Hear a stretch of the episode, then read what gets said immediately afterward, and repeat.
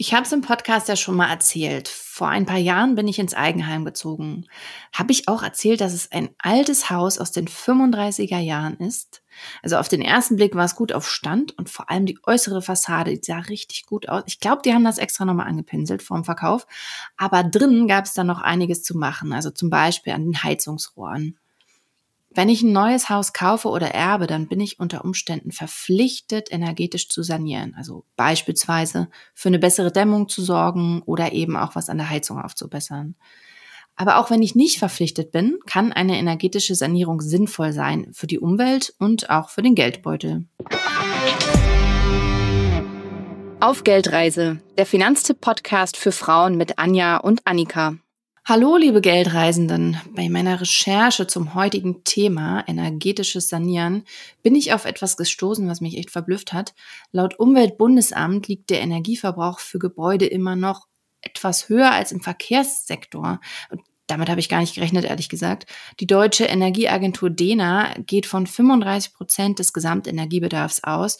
Also für mich mit Interesse an Nachhaltigkeit klingt es echt nach einem guten Hebel. Und als ich mit Mitpodcasterin Anja über diese Folge gesprochen habe, da meinte sie auch, ey, gutes Thema. Und mit unserer Finanztipp-Kollegin Sandra haben wir da auch eine fachkundige Expertin dabei. Sandra hat nämlich gerade ein Buch zum Thema geschrieben und ich freue mich, Sandra, dass du heute dabei bist und mit mir in diesem Podcast über das coole Thema energetisches Sanieren sprichst. Hi Annika, ich freue mich total dabei zu sein. Wir beide, wir sprechen ja irgendwie gefühlt ganz viel und gerne miteinander. Und ich musste erst mal kurz überlegen, ob du überhaupt schon mal bei uns im Podcast warst. Tatsächlich war ich bis jetzt nur in eurer Folge zu Gehaltsextras mit einem kleinen Beitrag dabei. Stimmt. Ja, ich erinnere mich daran. Also ist quasi jetzt deine Premiere, das erste Mal als äh, komplette Expertin, sage ich mal, den ganzen Podcast durch dabei zu sein. Genau, total spannend. Ich freue mich auch. Ja, aber damit dich alle Zuhörenden ein bisschen besser kennenlernen, erzähl uns doch mal was über deine persönliche Geldreise, bevor wir richtig ins Thema einsteigen. Also meine persönliche Geldreise hat so wirklich tatsächlich erst mit Anfang 30 angefangen, weil ich halt vorher immer dachte, boah, Finanzen, das ist total kompliziert und sich da einzufuchsen, das macht bestimmt überhaupt keinen Spaß. Und naja, jetzt ärgere ich mich ein bisschen und wünschte mir, ich hätte schon zehn Jahre früher angefangen, weil ich weiß, dass ich das auch dann schon gekonnt hätte. Denn so kompliziert ist es nämlich eigentlich echt gar nicht. Das stimmt. Das ist was, was wir ja auch immer wieder in unserem Podcast vermitteln wollen. Ne? Am Ende ist es irgendwie gar kein Hexenwerk. Ähm, aber ich finde ja, also Anfang Mitte 30 ist jetzt auch noch nicht zu spät, um anzufangen. Also bist du noch gut dabei. Zu spät auf keinen Fall, aber früher geht immer. Du wolltest also reich werden. Absolut. ja, kommen wir mal zum Thema. Also warum sollte ich denn überhaupt energetisch sanieren? Sandra, was spricht dafür? Also letztlich gibt es eigentlich viele gute Gründe. Ne? Der, der Hauptgrund, warum man es macht, ist natürlich Energiesparen. Also das ist ja gut für die Umwelt. Ähm, du sparst halt auch CO2 dadurch ein. Und ich sag mal schon mit dem Tausch eines einzigen Fensters gegen ein modernes dreiglasiges Fenster äh, kannst du bis zu 222 Kilowattstunden ähm, sparen. Und ein Durchschnittshaus hat so 13 Fenster ungefähr. Das wären dann so, ich sag mal in Euro, 350 Euro im Jahr. Mhm. Ähm, und wenn du noch so richtig alte Fenster hast, äh, dann kann deine Ersparnis schon so bei 700 Euro pro Jahr liegen. Also das lohnt sich dann halt ne, auch im Geldbeutel. Okay. Ähm, und der nächste Grund ist halt auch, dass du ähm, die Wertsteigerung deines Hauses sicherstellst. Also unsanierte Häuser verlieren schon seit, seit ein paar Jahren jetzt deutlich an Wert. Ähm, eine Studie des Leibniz-Instituts hat ergeben, und das war schon 2017, dass ähm, Häuser, die unsaniert sind, einen fast 12 Prozent geringeren Verkaufspreis erzielen. Also wenn ich zum Beispiel auch irgendwann mal vorhabe, mein Haus zu verkaufen, dann äh, lohnt sich dann eine Sanierung auf jeden Fall auch. Ähm, und ein ganz großer Teil von Leuten, ähm, das hat auch eine, eine andere Studie kürzlich ergeben, fast 65 Prozent würden ein unsaniertes Haus gar nicht erst kaufen, weil sie Angst haben vor den Kosten, die dann noch auf sie zukommen. Ähm, naja, und der, der vierte große Grund, denke ich, ist auf jeden Fall auch der Wohnkomfort. Ich finde, das darf man nicht aus den Augen verlieren. Wenn ich in einem unsanierten Haus wohne, dann ist es wahrscheinlich oft kalt und zugig. Ähm, Im Sommer ist es irre heiß. Man hat vielleicht Schimmelprobleme. Ähm, für Allergiker ist es vielleicht schwierig. Und äh, eine energetische Sanierung kann da halt auch echt Abhilfe schaffen. Und eine Studie von der Deutschen Energieagentur äh, hat auch ergeben, dass 97 Prozent der Befragten nach der Sanierung mit ihrem Haus zufrieden waren und die Maßnahmen, die sie gemacht haben, auch einfach echt nochmal durchführen würden. Und ich finde, das zeigt ja schon, dass äh, eine Sanierung gut ist. Ne? Also du bist zufrieden danach. Mhm. Ja, spricht einiges dafür. Ähm, wie viel Energie und dann auch Geld kann ich denn bei einer energetischen Sanierung sparen? Wie viel du tatsächlich einsparst, ist natürlich komplett von deinem Haus abhängig. Ne? Also was ist vielleicht früher auch schon mal gemacht worden? Ist es komplett unsaniert? Ähm, eine Auswertung von 22.000 Gebäudedaten von der gemeinnützigen Beratungsgesellschaft CO2 Online hat ergeben, dass man zum Beispiel mit einer Fassadendämmung durchschnittlich 19 Prozent Energie sparen kann. Ähm, aber wenn jetzt zum Beispiel dein Haus sehr alt ist, also ich sag mal vor 1978 gebaut, da ist nämlich die erste Wärmeschutzverordnung in Kraft getreten ähm, und seitdem auch nicht gedämmt wurde, dann kann das auch schnell deutlich, deutlich mehr sein als das. Naja, und was du dann an Geld sparst über die nächsten Jahrzehnte, ist ja auch sehr abhängig davon, wie sich die Energiepreise entwickeln. Aber es, es kann schon viel sein. Kurzer Einschub. Wenn euch unser Podcast gefällt, empfehlt ihn gerne weiter und bewertet ihn mit ganz vielen Sternen, denn das hilft uns, noch mehr Frauen und natürlich auch Männer mit auf unsere Geldreise zu nehmen und zu zeigen, wie wir uns alle gut gemeinsam finanziell aufstellen können. So, Sandra, ich habe in deinem Finanztipp Ratgeber gelesen, wenn ich ein Haus kaufe oder erbe, dann bin ich unter Umständen auch verpflichtet, energetisch zu sanieren. Wann denn genau? Ganz genau. Der sogenannte Eigentumsübergang, ne, also der Kauf oder auch die Erbschaft, die kann Sanierungspflichten auslösen. Und ähm, die Sanierungspflichten entstehen nämlich dann, wenn ich die erste neue Eigentümerin des Hauses seit 2002 bin. Für alle EigentümerInnen, die ähm, seit vor 2002 in ihrem Haus wohnen, die haben Bestandsschutz. Wenn aber danach ein Eigentumsübergang stattfindet, dann bin ich zu gewissen Sanierungen verpflichtet. Das ist jetzt aber erstmal gar nicht so, so schlimm, wie es klingt. Ähm, was dann auf mich zukommt, ist zum Beispiel die Dämmung von Rohrleitungen. Das ist aber in dem größten Teil der Häuser schon passiert und ist auch gar nicht teuer und man kann das auch super selbst machen. Ähm, und die oberste Geschossdecke muss dem ähm, Wärmeschutz entsprechen, der im Gebäudeenergiegesetz steht. Das heißt, wenn an dem Dach zum Beispiel da auch noch nie irgendwas gemacht wurde, dann muss da, dann musst du da ran.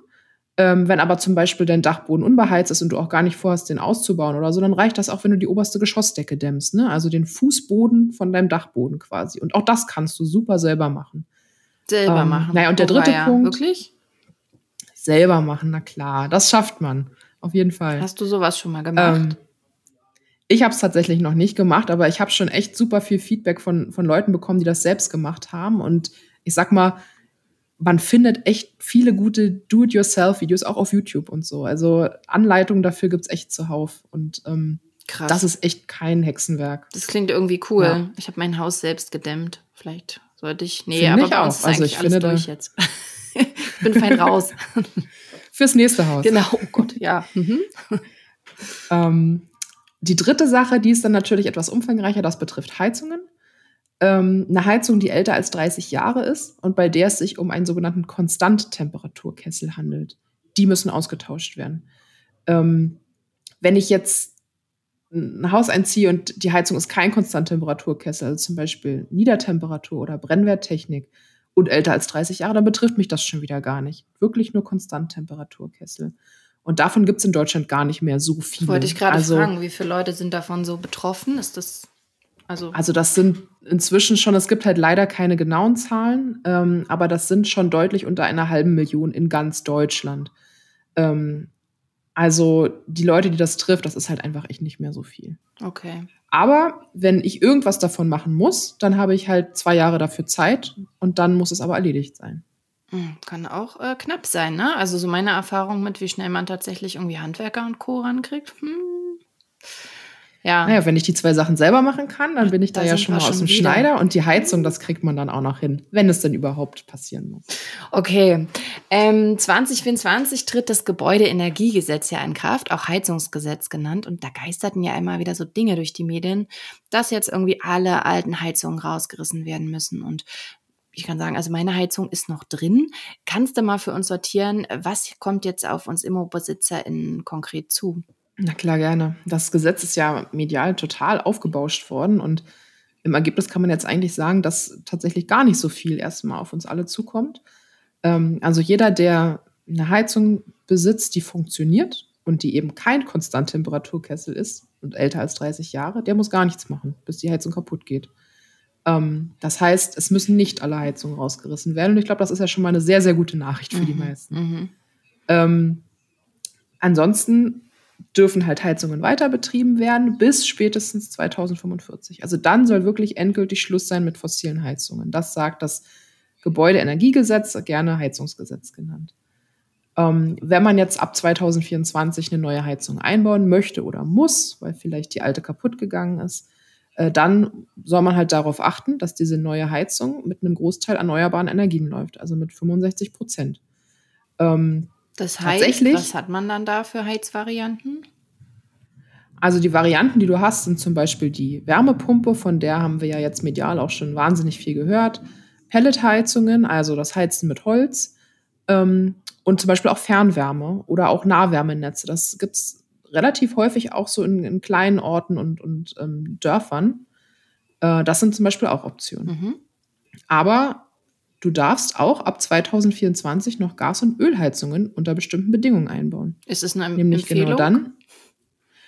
Also es ist tatsächlich keine Empfehlung. Also du darfst es auch nur so lange, bis deine Kommune eine Wärmeplanung vorgelegt hat, was ja jetzt alle Kommunen machen müssen, mhm. damit du halt weißt, ob bei dir irgendwann zum Beispiel mal ein Fernwärmenetz kommt. Ähm, bis dahin dürftest du Gas- und Ölheizungen einbauen. Die Bedingungen sind aber relativ streng. Also du musst irgendwann umrüsten die Heizung auf Biomasse. Das würde dann zum Beispiel heißen Wasserstoff oder Biogas. Ähm, das ist teuer. Und bei Wasserstoff wissen wir ja noch gar nicht, wohin da die Reise geht. Mhm. Ähm, und ganz abgesehen davon fallen ja auch in den nächsten Jahren, wo ich es ja auch noch ganz normal betreiben dürfte, immer höhere CO2-Steuer auf fossile Brennstoffe wie Öl und Gas an. Also wir würden es nicht empfehlen. Okay. Jetzt haben wir schon viel über Verpflichtungen gesprochen, aber auch abseits aller gesetzlichen Vorschriften kann äh, für mich äh, auch eine Sanierung ähm, einfach aus den genannten Vorteilen irgendwie sinnvoll sein. Wie kann ich denn herausfinden, ob ich das finanziell wuppen kann und ob sich das für mich lohnt? Genau, also am besten lässt man sich von einem Energieeffizienzexperten oder einer Expertin beraten. Ähm, das sind halt qualifizierte EnergieberaterInnen, die auch auf der Energieberaterliste der Deutschen Energieagentur stehen. Und die können dann einen individuellen Sanierungsfahrplan erstellen für das Haus, also wirklich komplett individuell abgestimmt auf mein Haus. Und dann hat man eine ungefähre Idee, welche Sanierungsmöglichkeiten gibt es überhaupt, was sollte ich wirklich angehen, also was ist echt eine Schwachstelle an meinem Haus und auch was sind die zugehörigen Kosten, wobei die in diesen Fahrplänen erstmal eine Schätzung sind. Ne? Also wenn man sich dann erstmal Angebote einholt, dann bekommt man wirklich eine genaue Idee vom Preis. Ähm, Im Idealfall solltest du aber eine Sanierung wirklich dann machen, wenn du ein Bauteil eh instand setzen musst. Also ich sag mal, deine Fassade bröckelt oder dein Dach ist undicht und du musst das jetzt eh mal neu machen lassen, dann mach gleich die Dämmung mit. Weil dann sind nämlich die Mehrkosten, die du durch den energetischen Anteil hast, ne, also die Dämmung, echt gering. Das sind dann nur noch 30 bis 40 Prozent des Gesamtpreises. Und dann ist halt auch die Amortisation viel, viel schneller. Ähm, und du sparst natürlich danach Energie. Mhm. Ähm, das ist total positiv. Ähm, daraus, hast, daraus hast du einen finanziellen Nutzen.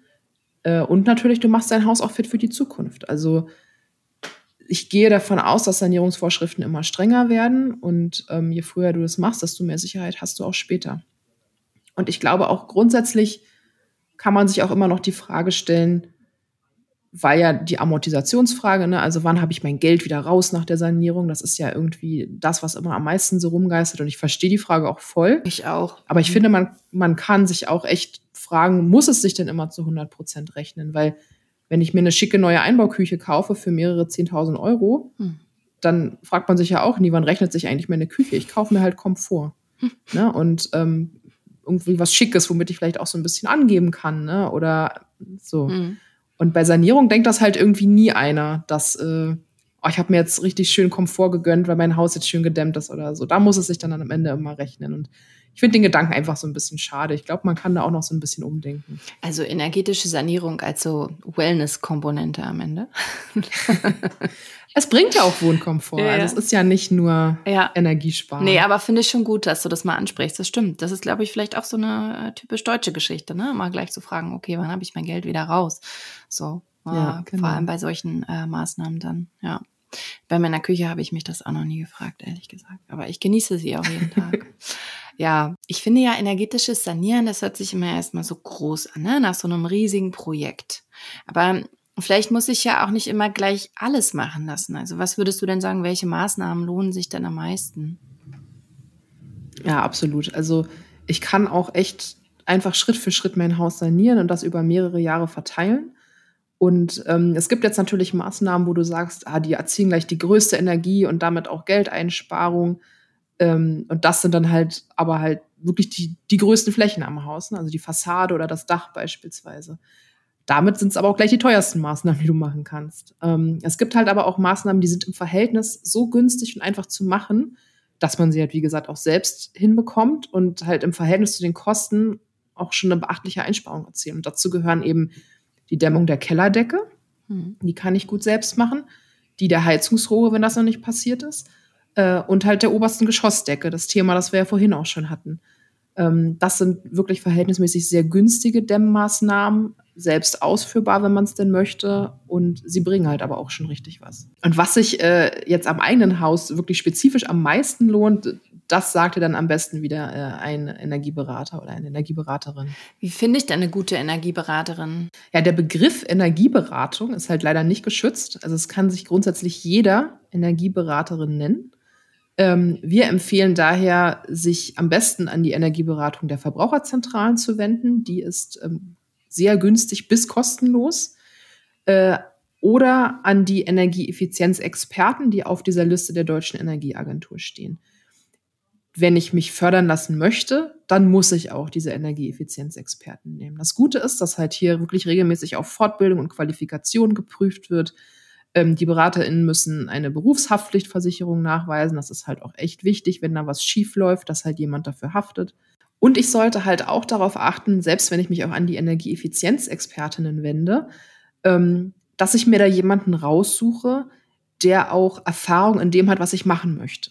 Also Letztendlich muss man die entsprechende Ausbildung haben, um halt Energieeffizienzexpertin zu werden. Aber dafür könntest du zum Beispiel auch, sag mal, Dachdeckerin sein oder ähm, in Heizung und Sanitär arbeiten. Aber wenn ich jetzt zum Beispiel meine Fassade dämmen möchte, dann macht es vielleicht eher Sinn, da jemanden zu nehmen, der auch in die Richtung ausgebildet ist. Mhm.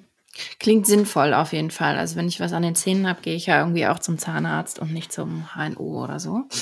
Ähm, Ganz genau. Äh, du hast gerade schon das Thema Förderung ganz kurz angesprochen. Welche Förderungen gibt es denn? Ja, also die Förderlandschaft ist echt groß und ähm, auch ein bisschen unübersichtlich, muss ich zugeben. Ähm, es gibt auf der einen Seite die staatlichen Förderungen. Äh, da kannst du zum Beispiel entweder einen zinsgünstigen Sanierungskredit bekommen.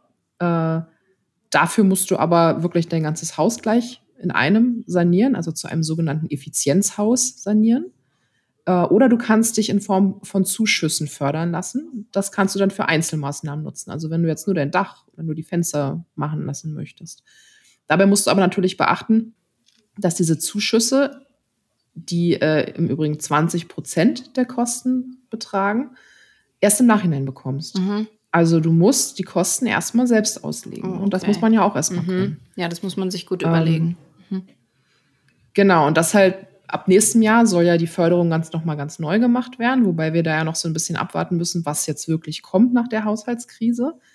Ähm, aber wenn denn alles so kommt, wie es geplant ist, dann soll es zum Beispiel ab nächstem Jahr höhere Fördersätze für alles geben, also für Einzelmaßnahmen beispielsweise 30 Prozent, für Heizungen bis zu 70 Prozent ähm, und aber auch einen Kredit, den du auch für Einzelmaßnahmen nutzen kannst. Ähm, der auch zinsvergünstigt sein soll für Haushalte mit bis zu 90.000 Euro zu versteuerndem Jahreseinkommen. Also dann könnte man da zumindest vorfinanzieren und dann mit dem Zuschuss ähm, noch etwas tilgen. Das, denke ich, ist für viele dann auch hilfreich. Ähm, eine dritte Möglichkeit, die du auf staatlicher Seite noch hast, ist die Kosten von deiner Einkommensteuer abzusetzen. Da kannst du auch aktuell bis zu 20 Prozent der Kosten über drei Jahre absetzen. Ähm, dafür musst du aber Einkommensteuer zahlen. Also das äh, klingt jetzt erstmal natürlich ganz logisch, aber ich denke da jetzt beispielsweise an RentnerInnen, ähm, die vielleicht ihre Rente aktuell nicht versteuern oder nur teilversteuern und da kommt halt dann nicht so viel Einkommenssteuer bei rum. Und dann lohnt sich das dann vielleicht die Förderung nicht so, weil dann viel Fördergeld verloren geht, weil Einkommenssteuer kann halt nicht negativ werden. Ja, das stimmt. Das ist nochmal ein guter Hinweis. Gibt es denn auch so von den genau. Kommunen spezielle Fördermöglichkeiten? Ja, absolut. Und äh, dazu würde ich auch immer raten, mich da zu informieren weil während ich die staatlichen Fördermittel, also diese ganzen unterschiedlichen Programme, die es gibt, nicht miteinander kombinieren darf, ich darf dann nur ein Programm nutzen, kann ich die aber mit regionalen und, und kommunalen Förderungen ähm, kombinieren. Und das ist halt echt praktisch. Da darf ich bis auf zu 60 Prozent Förderung kommen.